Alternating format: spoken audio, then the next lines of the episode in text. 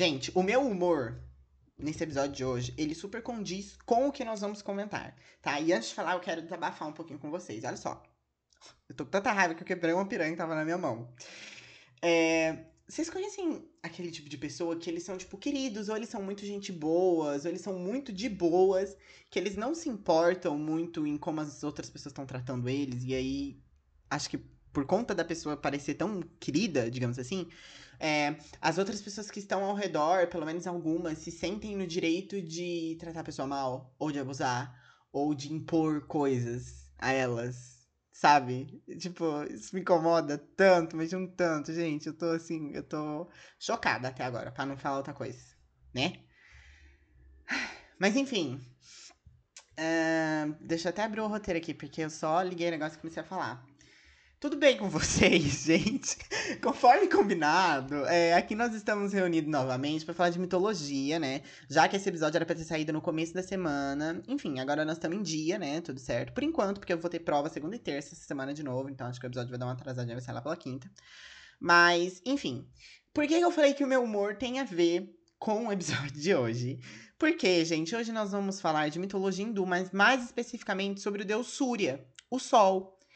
E eu até ia dar abertura, mas não vou dar abertura hoje, não, gente. Porque. Não, eu vou dar abertura sim, porque é o primeiro episódio de mitologia da temporada, né? Então, enfim. E aí, como o sol é essa coisa de calor, né? De, de fogo, e eu acho que tem a ver. Eu fiz essa ligação. Não sei se não teve. É. Vocês me desculpem. Enfim, gente, hoje eu trago para vocês Surya, o deus sol da mitologia hindu. Bem, gente, e vamos lá então. O deus Sol na mitologia hindu, ele possui um corpo vermelho escuro e três olhos e também quatro braços. Toda aquela coisa assim da aparência do deus hindu, né, gente, que é mara. Como na maioria das representações do Sol nas mitologias, ele também monta uma carruagem e essa carruagem é o Sol, né? Ou meio que tipo, eu acho que na mitologia egípcia a carruagem de fato é o Sol, enquanto aqui eu acho que é como se a carruagem, se o sol puxasse a carruagem. Tipo, igual foi na mitologia nórdica também. Que a gente aprendeu no episódio dessa semana, né? Se você não ouviu, vai ouvir que é muito bom esse episódio.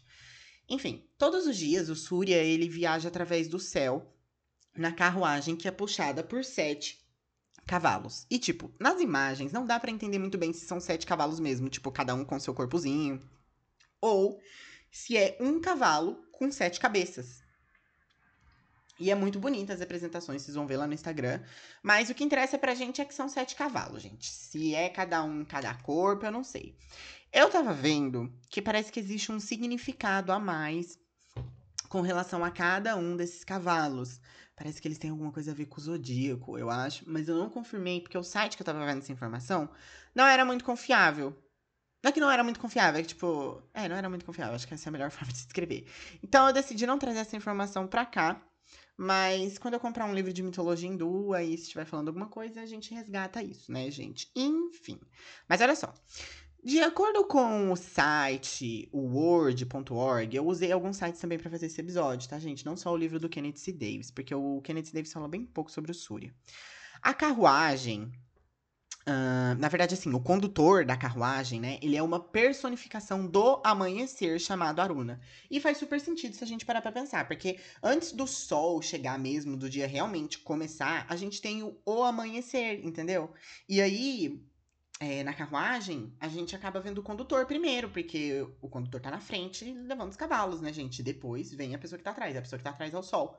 Então é meio que, tipo, essa analogia, entendeu? No Rig Veda é dito que ele é um deus que exala muito calor, tipo, muito intenso, gente, um puta bafo.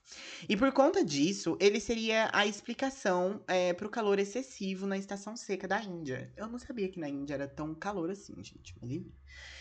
E ok, até aí tudo bem. Só que a esposa dele, uma vez, a Sangina, é, que ela era ninguém menos que a consciência, tá?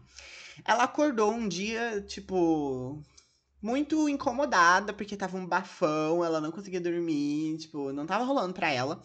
E por isso, na tentativa fútil de correr e se livrar desse calor, né, muito alto, ela se transformou em uma égua e foi viver na floresta.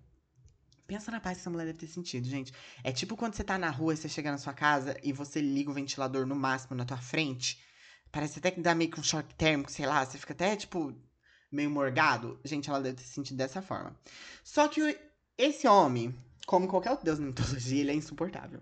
E ele vai atrás dela, óbvio.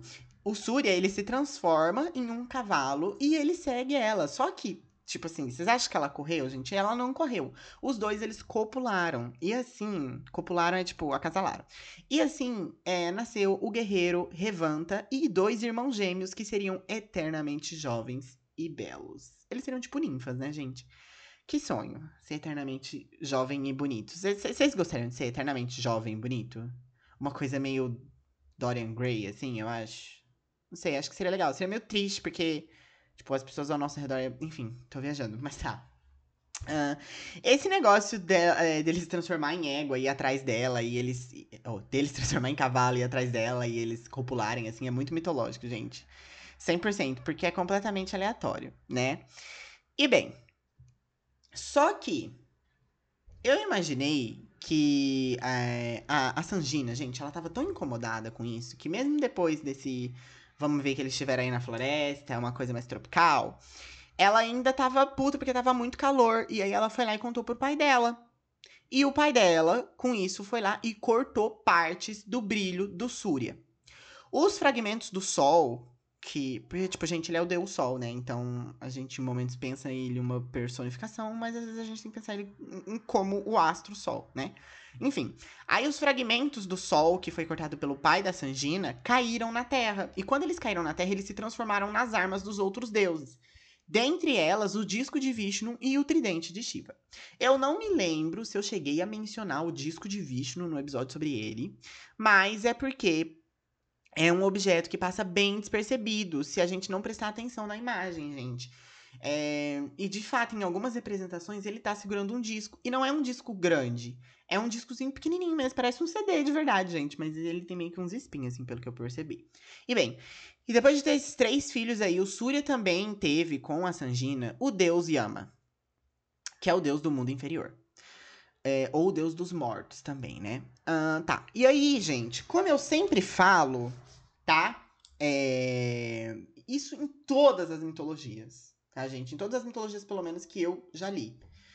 É, por conta da pluralidade que existia de, de, de, cidades e que não era tudo unificado como é hoje, né, gente? Era meio que dividido em, em, em, vilas, aldeias. A própria mitologia egípcia é, a maior, é o maior exemplo que a gente tem disso, junto com a mitologia greco-romana. Mas o que que acontece? Por conta da, dessa pluralidade de pessoas, a gente existe, existe também uma pluralidade de mitos. Ou seja, existem várias versões do mesmo mito. Eu já contei isso aqui várias vezes, tá? Mas estou reforçando. Porque nesse mito é a mesma coisa. Existe uma versão desse mito que ele vai trazer pra gente que a Sangina também estava brava com o calor, com o bafão.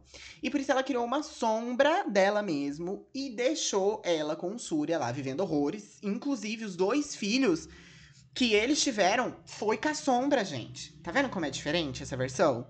Enfim, enquanto isso ela foi viver, tipo, plena em algum lugar bem gelado. E aí, depois que o Surya teve os filhos com a sombra, ele eventualmente descobriu e trouxe ela de volta pro. pro ali para perto dele, sabe? E aí, eu acho que vocês vão ouvir o meu Discord fazendo barulho. Trouxe ela de volta e foi isso, daí eles começaram a viver.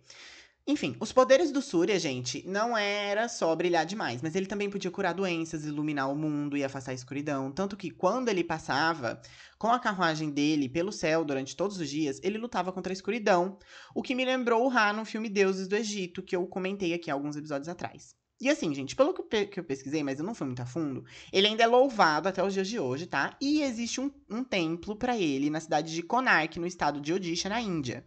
E o templo é bem bonito, eu vou colocar algumas imagens para vocês lá no Insta.